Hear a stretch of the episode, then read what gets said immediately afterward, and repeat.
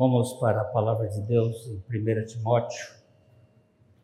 1 Timóteo, capítulo 4, versículos de 1 a 5. Ora, o Espírito afirma expressamente que nos últimos tempos Alguns apostatarão da fé por obedecerem a espíritos enganadores e a ensinos de demônios. Pela hipocrisia dos que falam mentiras e que têm cauterizado a própria consciência que proíbem o casamento e exigem abstinência de alimentos que Deus criou para serem recebidos com ações de graças pelos fiéis e por quantos conhecem plenamente a verdade. Pois tudo o que Deus criou é bom e recebido com ações de graças, nada é recusável. Porque pela palavra de Deus e pela oração é santificado. Pai querido, fala conosco pela tua palavra e pelo teu espírito. Edifica a tua igreja. Esclarece o teu povo para esse tempo. E salva aqueles a quem tu tens escolhido desde a eternidade, para que em tudo Jesus Cristo seja glorificado. É no nome dele que nós oramos. Amém. O administrador de empresas, Max Geringer, ele escreveu uma palavra sobre as duas pulgas. Foi para instituições administrativas que ele escreveu, mas eu vou fazer uma adaptação. Muitas instituições caíram e caem na armadilha das mudanças drásticas das coisas que não precisam de alterações, apenas aprimoramento. O que lembra a história de duas pulgas. Elas estavam conversando e então uma comentou com a outra: Sabe qual é o nosso problema? Nós não voamos, nós só saltamos. Daí nossa chance de sobrevivência, quando somos percebidas pelo cão, é zero. É por isso que existem muito mais moscas do que pulgas. E elas então contrataram uma mosca como consultora. Entraram num programa de reengenharia de voo e saíram voando. Passado algum tempo, a primeira pulga olhou para a outra e Quer saber? Voar não é suficiente, porque ficamos grudadas no corpo do cachorro e não temos tempo de reação e é bem menor que a velocidade de caça dele. Temos que aprender a fazer como as abelhas, que sugam o néctar e levantam voo rapidamente. E elas então contrataram o serviço de consultoria de uma abelha, que lhes ensinou a técnica de chega, suga e voa. Funcionou, mas não resolveu. A primeira pulga explica por quê. Nossa bolsa para armazenar sangue é pequena. Por isso temos que ficar muito tempo sugando. Escapar, a gente até escapa, mas não estamos nos alimentando direito. Temos de aprender com os pernilongos que fazem para se alimentar com rapidez. E aí contratar um pernilongo para consultoria para incrementar o tamanho do abdômen. Resolvido por um pouco tempo. Como tinham ficado maiores, a aproximação delas para facilmente era facilmente percebido pelo cachorro. Aí elas eram espantadas antes de pousar. Foi aí que encontraram uma saltitante pulguinha. Ué, vocês estão enorme, enormes. Fizeram plástica? Não, reengenharia. Agora nós somos pulgas adaptadas aos desafios do século 21. Voamos, picamos e podemos armazenar mais alimento. E por que é que estão com cara de famintas? Isso é temporário. Já estamos fazendo uma consultoria com um morcego que vai nos ensinar a técnica do radar. E você? Ah, eu vou muito bem, obrigada. Forte e sadia. E era verdade, a pulguinha estava viçosa e bem alimentada. Mas as pulgonas não queriam dar a pata a torcer. Mas você não está preocupada com o futuro? Não pensou em uma reengenharia? Quem disse que não? Pensei sim. E eu fui conversar com a minha avó, que tinha a resposta na ponta da língua. E o que foi que ela disse? Não mude nada. Apenas sente no cucuruto do cão. É o único lugar que a pata dele não alcança. Moral da história. Você não precisa de uma reengenharia radical para ser eficiente. A grande mudança é simplesmente o reposicionamento. E eu digo, é simplesmente o posicionamento em Cristo. Vamos dar uma olhadinha aqui em 2 Timóteo, capítulo 4, versículos 3 e 4. Vamos dar uma olhadinha aqui. Pois haverá o quê? Tempo em que não suportarão a sã doutrina.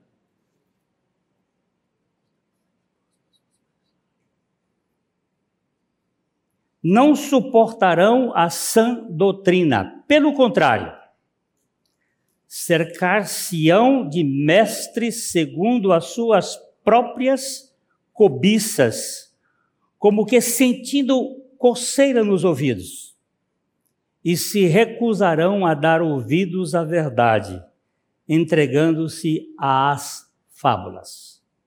Parênteses. Estamos precisando de duas pessoas para ajudar no berçário. Uma já foi, duas já. Pronto. Foi até demais. Três. Fica uma sentada.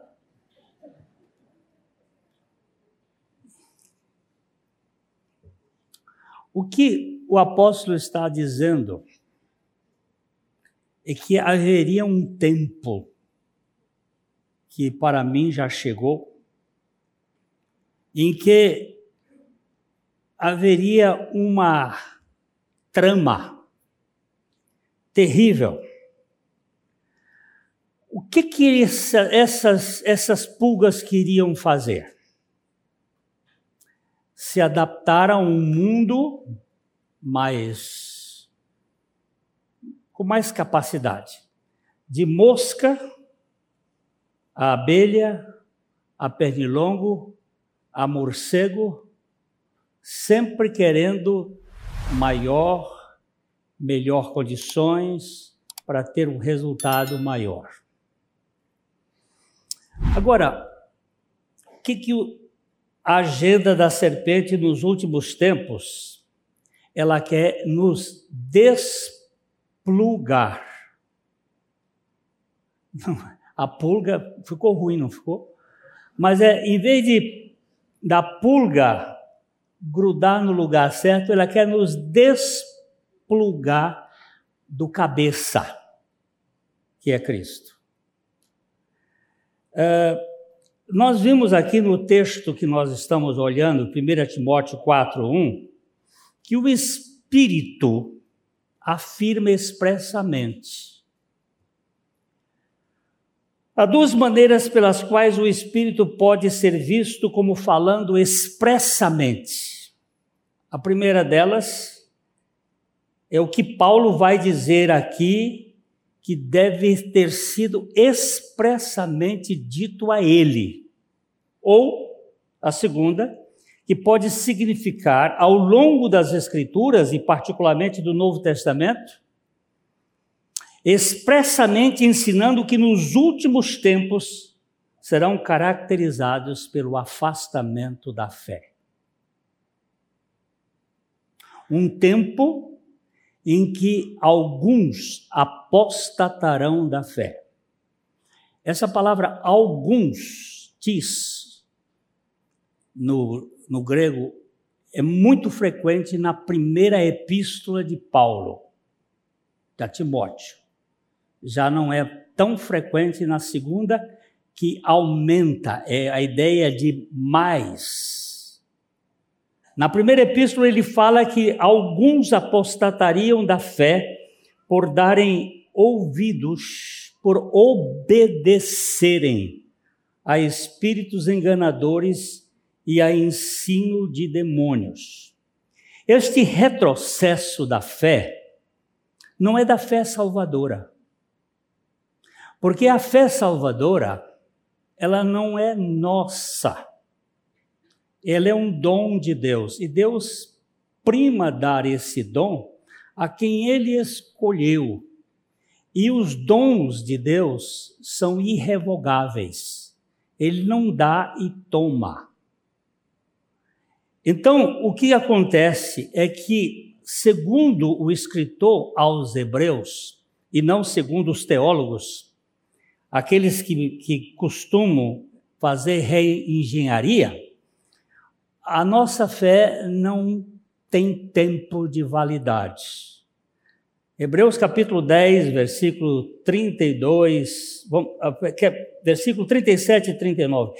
Seria do 32 em diante, mas nós vamos ler só o, o 37 e 39, porque ainda dentro de pouco tempo, aquele que vem virá e não tardará. A gente vai dizer assim: será que é raro do tempo, que já são quase dois mil anos? É, Lembra-se que um dia para o Senhor é, é, é como. Um dia para o Senhor é como mil anos. O cronômetro é diferente do kairos. O crono e kairos são duas ideias de tempo, mas são tempos diferentes. E o, o, haverá, todavia, o meu justo. Vamos voltar ao versículo porque ainda dentro de pouco tempo aquele que vem virá e não tardará.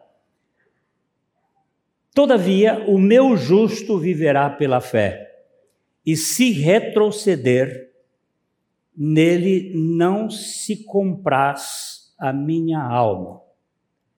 Nós, porém, não somos dos que retrocedem para a perdição Somos, entretanto, da fé para a conservação da alma. Há uma fé salvadora dada pelo Espírito Santo que eu não tenho condições de abdicá-la, de desprezá-la. O que retrocede, o que abandona a crença é este periférico essa pessoa que que se diz cristão. Eu gosto desse texto com uma versão um pouco em vez de dizer Cristo, cristãos. É, Mateus 24, 5, ele diz aqui, Mateus 24, 5, porque virão muitos em meu nome, dizendo, eu sou cristão. Eu, eu gosto desta versão porque eles virão em nome do Senhor Jesus, dizendo eu sou Cristo, não porque eles não podem dizer em nome do Senhor. Eu sou cristão e enganarão a muitos. Há muita gente na igreja que se declara cristã, mas não é. é. É nesse campo que haverá a apostasia. 2 Pedro capítulo 2, versos 3, de 1 a 3, também fala disso. 2 Pedro 2, ele diz, assim como no meio do povo surgiram falsos profetas, esse é o meio do povo, é o povo judeu, Velho Testamento. Assim também haverá entre vós, aqui a igreja, falsos mestres, os quais introduzirão dissimuladamente, preste atenção nessa palavra, dissimuladamente, heresias destruidoras, até ao ponto de renegarem o soberano Senhor que os resgatou, trazendo sobre si sobre si mesmos repentina destruição. E muitos seguirão as suas práticas libertinas, e por causa deles será infamado o caminho da verdade. Também, movidos por avareza, farão comércio de vós com palavras fictícias para eles o juízo lavrado a longo tempo não tarda, e a sua destruição não dorme. É neste campo aqui que haverá a apostasia. Eu não creio na apostasia de um filho de Deus. Esse pode passar por dificuldades, esse terá momentos de tribulação, pode passar por apatia, pode uh, entristecer o Espírito Santo, mas ele jamais apostatará da sua fé. Esse afastamento eh, da crença rasa decorre de uma obediência aos espíritos impostores e aos ensinos de demônio. Essa casta rasteira que se que distorce as escrituras. Essa semana nós fomos surpreendidos e até um irmão nosso me pediu para escrever um, um texto, porque uma apresentadora bem conhecida disse sobre a, a questão de reescrever as escrituras. Nós precisamos reescrever as escrituras. E uh, um, um pastor, tinha muito respeito por ele, mas a palavra que ele usou foi obsolescência dos textos bíblicos. Não sei nem se você sabe o que é isso. Que os textos bíblicos são obsoletos, alguns textos bíblicos.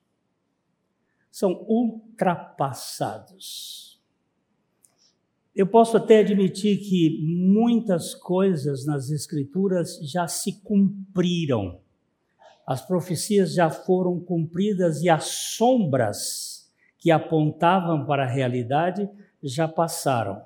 Mas dizer que os textos das Escrituras, que a palavra de Deus é obsoleta, me arrepiou.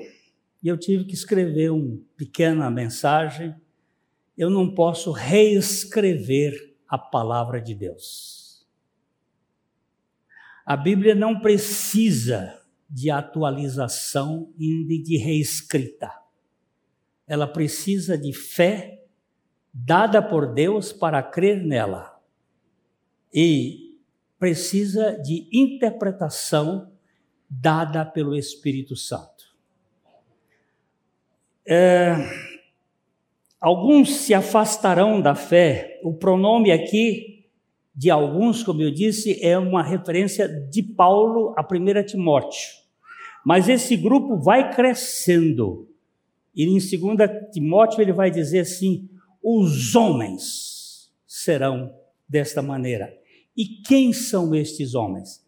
As pessoas que estão na igreja. Vamos voltar para o capítulo 4 e 1 de 1, de 1 Timóteo, para você reparar o que está escrito. O Espírito afirma expressamente que nos últimos tempos alguns apostatarão da fé. Onde é que eles estão? É no mundo? Na igreja. Não existe apostasia no mundo. Estão na igreja. E o que, que eles fazem? Eles obedecem a quem? Aos espíritos enganadores e às doutrinas de demônios. Vamos olhar o versículo 2, 4, 2. Ele diz: pela hipocrisia dos que falam mentiras e que têm cauterizado a própria consciência. A palavra hipocrisia é aquilo que nós usamos durante a pandemia. Que, que nós usamos durante a pandemia? Máscara.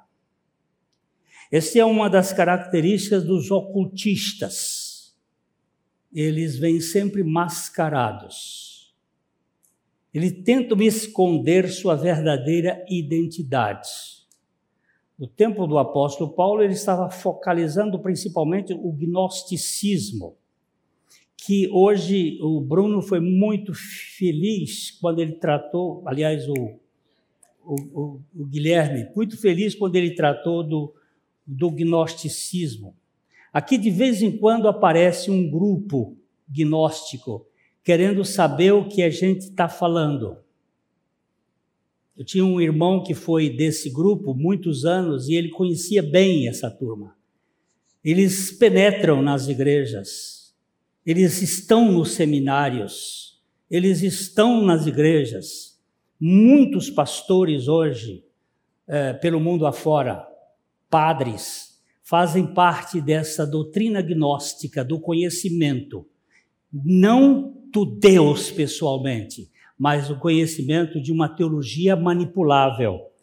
É, eles não querem que as pessoas conheçam o sistema com o qual eles estão identificados. Então eles se travestem, eles se disfarçam, usando termos bíblicos, cantando hinos cristãos. Eles falam uma mensagem que você olha assim e, parece, parece verdadeira, mas aquela história do pastor que morreu e todos estavam ali na frente no, no velório, ah, os outros pastores falando bem dele e falando coisas maravilhosas da vida daquele homem. E a viúva estava sentada lá e de repente ela disse para a filha: Filha, vai lá na frente no caixão, vê se é seu pai mesmo que está lá. Porque porque eles contam dele é tão bom, mas nós que vivíamos com ele não era isto. E cristianismo que não tem não tem vida em casa, você pode pode duvidar. É só um show, é só uma, um teatro. É essa palavra hipocrisia, e que falam mentiras, e que tem cauterizada a própria consciência. Essa palavra cauterizado aqui é o sentido de ferro em brasa, queimado, a mente foi, foi profundamente.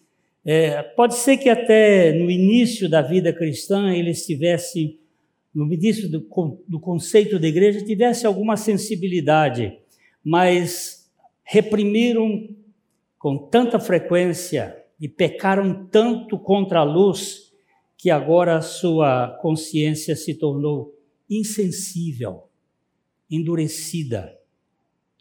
Eles não têm mais escrúpulo em contradizer a palavra de Deus, ensinar coisas que sabem que não são verdadeiras.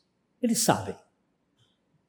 Eu sentei com um pastor uma vez e ele queria defender a, o sodomismo por causa dos seus parentes.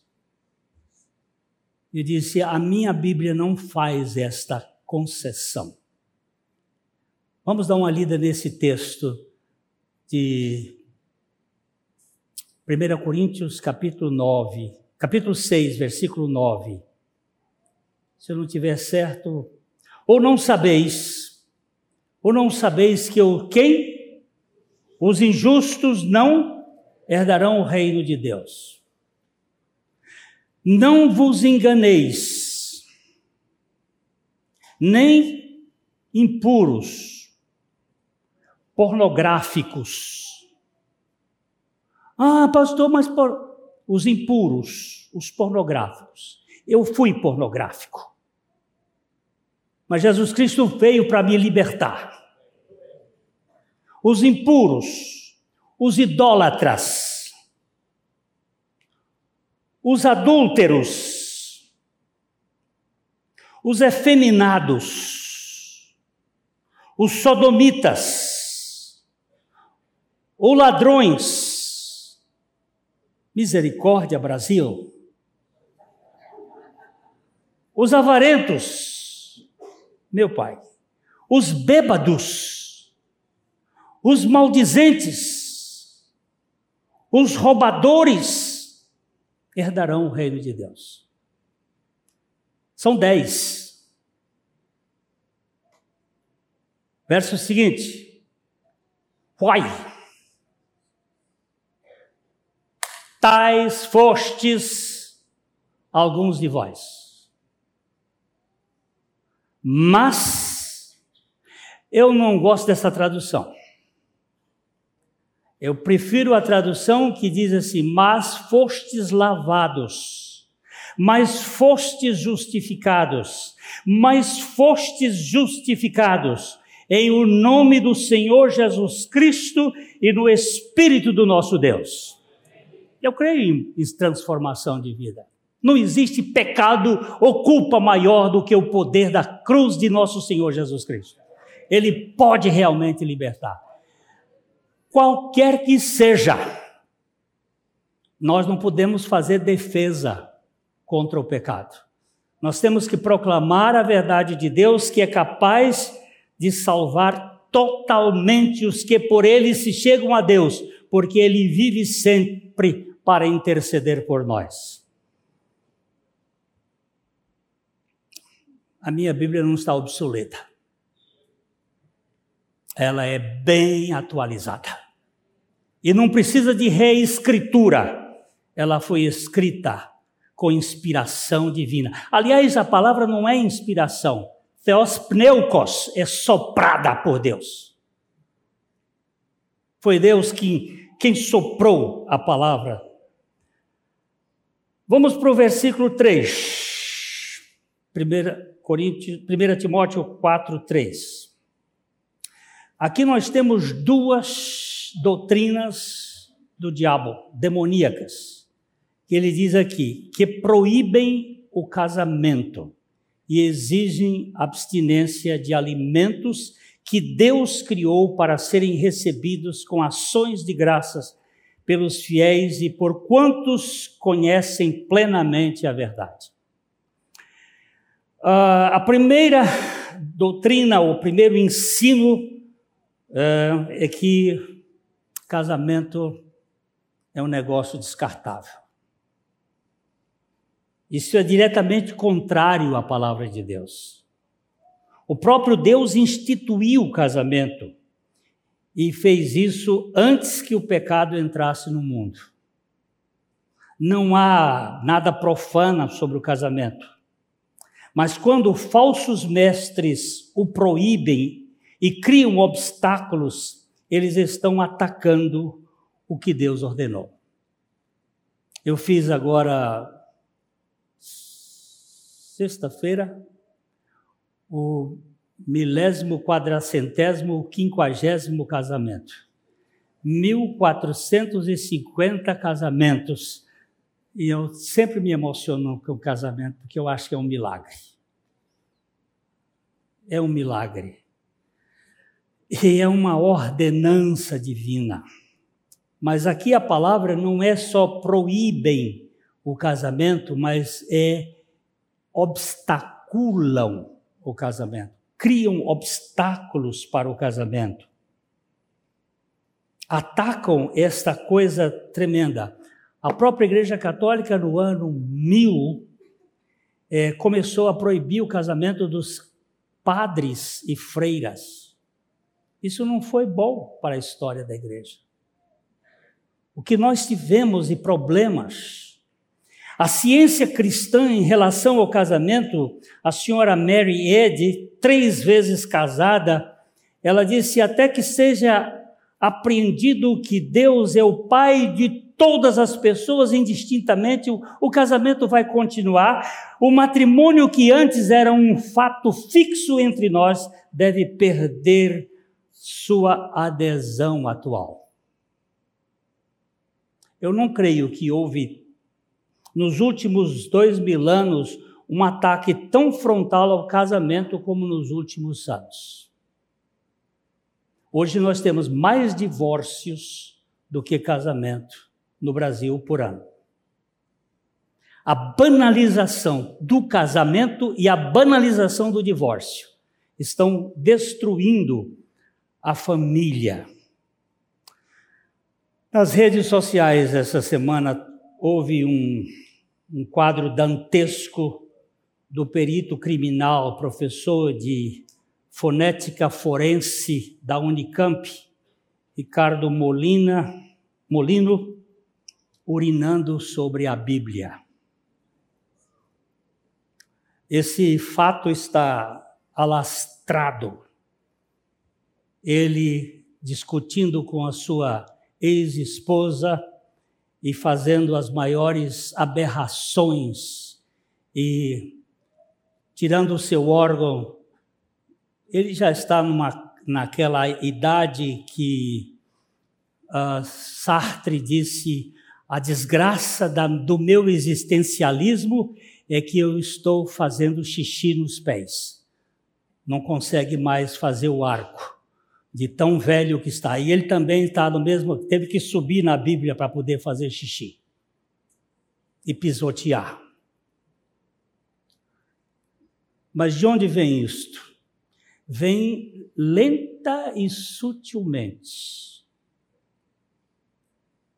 entrando pelas igrejas e pelas, pela cultura dos ensinos da serpente e trazendo esta, este caos para a família. O segundo ensino dos demônios é o abster-se de certos alimentos. Tal ensino é encontrado entre os espiritualistas. Não é o povo do Espírito Santo, é os espiritualistas que afirmam que comer carne animal impede o contato com os espíritos estou perdido. Além disso, entre os teosofistas e hindus, há o horror de sacrificar qualquer tipo de vida, porque acreditam que a alma de um homem pode voltar a viver num animal ou outra criatura, e se você matar aquele animal, você pode estar acabando com a evolução daquela alma.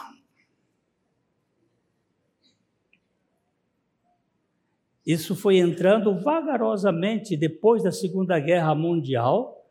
A vaca adorada pelos hindus passou a ser a forma que a cultura americana nas universidades foi recebendo a influência.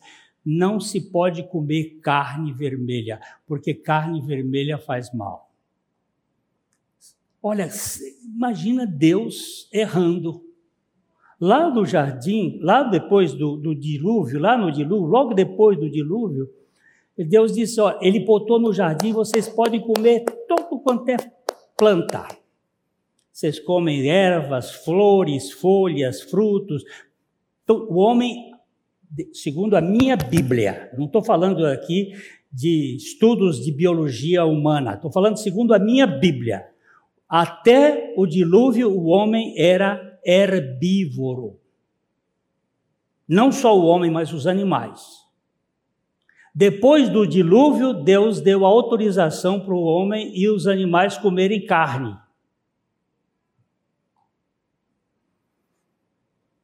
Para poder suprir a mudança do eixo da terra que consome mais energia. Os homens antediluvianos quando viviam pouco, viviam 365 anos. E não foi que, não é que ele parou de viver, ele foi arrebatado, que foi Enoque. Depois do dilúvio, a queda começa assim.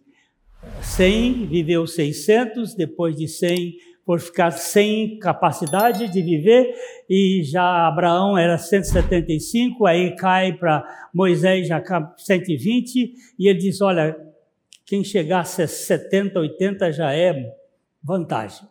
Eu sei que a gente vai melhorando. Hoje eu vi um senhor de, 70, de 92 anos derrubando, vi no, no vídeo, derrubando um jovem que tentou atacá-lo. Ele deu um soco, de, eu digo, vixe, que força tem um homem de 92 anos. É força demais. Mas o que, é esse negócio aqui de alimento? é, nós estamos vivendo a proibição da alimentação em razão de uma cultura hindu, uma cultura que vem sendo trabalhada vagarosamente e, e as pessoas vão acreditando que carne vermelha faz mal. Isso pago com laboratórios e escolas de medicinas. Eu não sei se Deus erra, mas com a encarnação de Jesus Cristo houve uma reviravolta na cosmovisão redentiva do cardápio. Não é o que entra pela boca que contamina o homem, é o que sai do coração. Em Mateus capítulo 15, versos 10 e 11, Jesus faz aqui uma observação para o povo da sua época, e tendo convocado a multidão, lhes disse: Ouvi e entendei. Não é o que entra pela boca que contamina o homem, mas o que sai da boca, isto sim, contamina o homem. O que, é que você está falando? O que, é que você está conversando? É mais prejudicial do que um porco assado. Pedro teve uma dificuldade muito grande com isto, quando em Atos capítulo 10, versículo 14 e 15, ele tem um discurso com o Senhor, ele, ele contradiz o Senhor.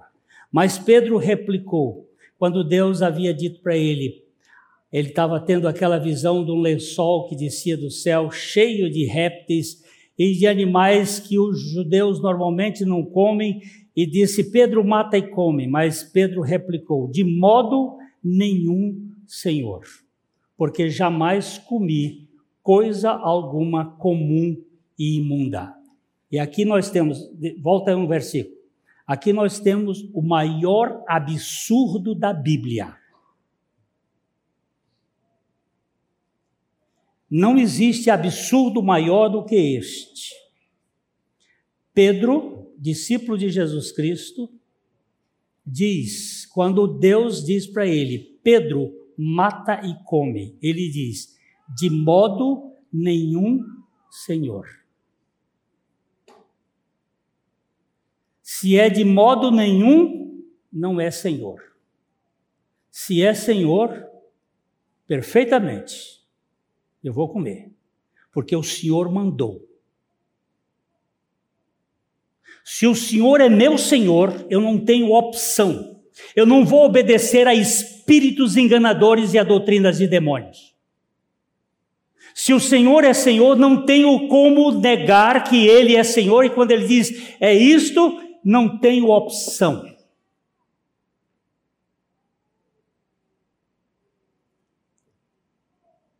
Porque jamais comi coisa alguma imunda, comum e imunda. Versículo seguinte. Segunda vez a voz lhe falou: Ao que Deus purificou, não consideres imundo.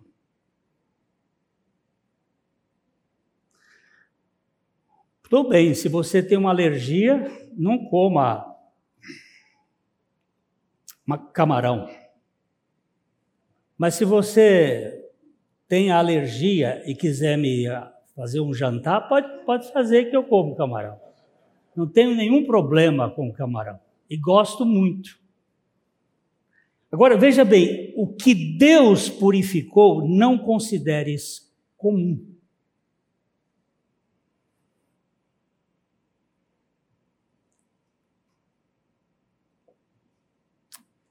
Versículo 5 de, de 1 Timóteo 4. A palavra de Deus e a oração santifica. O alimento é santificado quando você ora e quando a palavra de Deus é colocada ah, nós temos aqui em 1 Coríntios capítulo 10, versículos 5, 25, 10, 25 e 26. Comei de tudo que se vende no mercado, sem nada perguntardes por motivo da consciência, porque do Senhor é a terra e a sua plenitude até mesmo comida sacrificada a ídolos, desde que você não saiba, por causa da consciência dos outros, você pode comer. Se for por causa da consciência, eu não como. Mas se eu não souber, eu como. Tenho problema com comida, porque todas as comidas foram santificadas pelo Senhor. É, esta, esse, o que eu estou chamando é a, é a doutrina da da serpente que foi tomando conta do cardápio, tomando conta da cultura, foi tomando conta das pessoas, tanto no casamento quanto na alimentação. E nós precisamos, eu já contei para vocês aqui, vou só repetir, aquele missionário na, no, no, na Espanha que estava sem comer, fazia, fazia dias, porque não chegava o dinheiro daqui do Brasil para ele. Naquele tempo não tinha cartão de crédito, essas coisas. E ele estava com uma fome, e ele disse: Senhor, estou morrendo de fome. E, eu não... e o Senhor disse: Vai, procura um restaurante, vai lá e. Ele disse: Mas eu vou passar vergonha porque eu não tenho pesos aqui, eu vou entrar no restaurante. Vai, e essa história é um pouco longa, eu vou resumir. Ele foi num restaurante, entrou, não tinha ninguém. Ele pediu a comida, o garçom serviu, e ele sempre olhando para o lado direito do cardápio onde está o preço, e ele queria pegar um prato mais barato, e o senhor fez ele pedir o mais caro, e, e no final ele pediu a conta, e o garçom voltou dizendo: a sua conta está paga.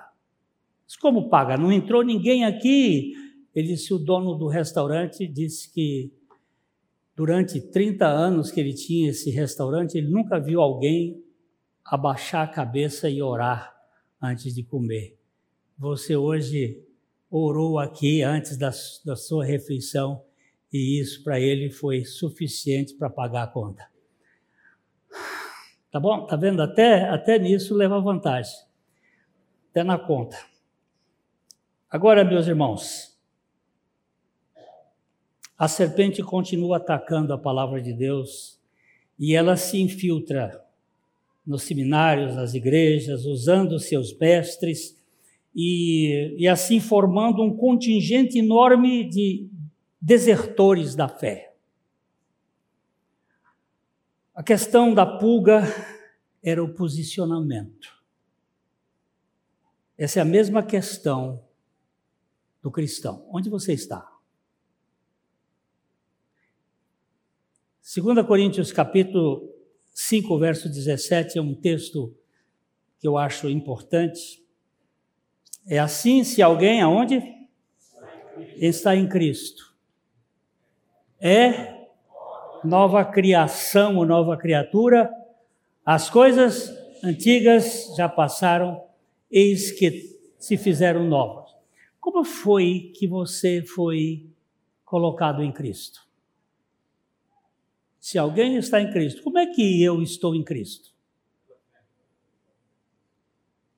Como é que eu estou em Cristo? Hein?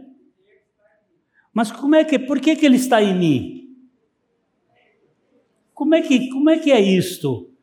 Como é que eu, eu digo que eu estou em Cristo? Primeiro, primeiro, João 12, 32 e 33. Vamos lá. João 12, 32 e 33. Tenho para falar aqui isso hoje, que é muito importante. Olha o que diz aí. E eu, quando for levantado da terra, atrairei todos a mim. Houve uma atração. Houve uma atração de Cristo. A quem Cristo atraiu? Todos aquele que o Pai me deu, esse virá a mim. E todo o que vier a mim, de maneira nenhuma lançarei fora. Como foi que ele, ele fez? Ele me atraiu a ele. Eu sei que esse foi o momento, verso 33 vai dizer que isto significava que gênero de morte ele havia de morrer. Qual foi o gênero de morte que ele morreu?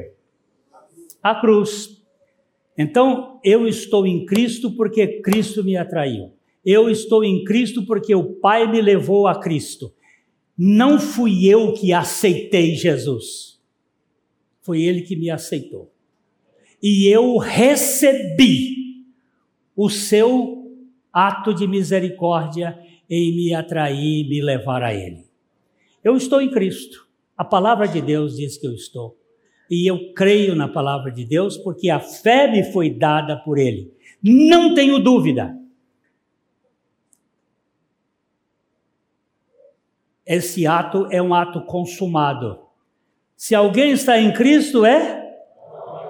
Agora, essa nova criação vai perder-se quando? A pulga precisava estar no cocuruto da, do cachorro e eu preciso estar exatamente no pescoço do cabeça, grudado nele. Ali não tem jeito.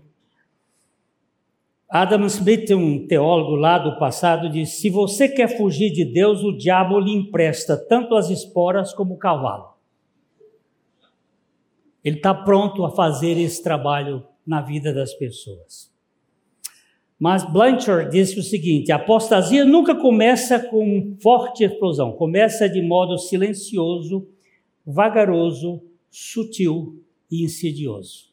Ele vem devagarzinho. Lembre-se da mulher de Ló. Vamos ler esse texto aqui de Gênesis 13, 12. Aqui eu vou terminando já. Gênesis 13, 12 habitou Abraão na terra de Canaã e Ló nas cidades da Campina e ia armando as suas tendas até Sodoma. Ele não entrou de vez em Sodoma. Ele foi armando as suas tendas. Ele foi armando as suas tendas. É assim que começa a coisa. Você começa com pequenos vídeos, filmezinhos, até você ficar dominado pela pornografia. Pergunta pastor Maurício como foi que, que aconteceu com a vida dele. E pergunta como foi que Jesus Cristo libertou esse homem, e a mim, e a tantos outros. É devagarzinho que começa. É uma revistinha, é um livrinho. É devagar, até chegar em Sodoma. E dali fica preso. E a mulher de Ló, os anjos pegaram um em cada mão, as duas filhas e os, o marido e a mulher, mas ela ficou. Esta é uma das palavras de Jesus para os últimos tempos. Lembrai-vos da mulher de Ló. Olhou para trás. A única forma de nós vencermos é o que disse a W. Tozer: o homem que está crucificado tem os olhos voltados para um, uma só direção. Ele não pode olhar para trás. O homem crucificado está olhando apenas na direção do Pai, do Filho e do Espírito Santo. O homem na cruz não tem mais planos para si mas alguém fez os planos para ele. E quando eles o pregaram naquela cruz com Cristo, todos os seus planos desapareceram. Quando você se dispõe a morrer na cruz, você diz adeus. Você não volta mais. Acabou sua história. Agora é a história de Cristo em você não tem apostasia dos filhos de Deus. Pode ter momentos de depressão, mas nunca ninguém vai tirar um filho de Deus dos braços dele. Que Deus nos dê força para depender totalmente dele, no poder dele. Não é nem força, é fraqueza. Que Deus nos dê fraqueza para depender totalmente dele.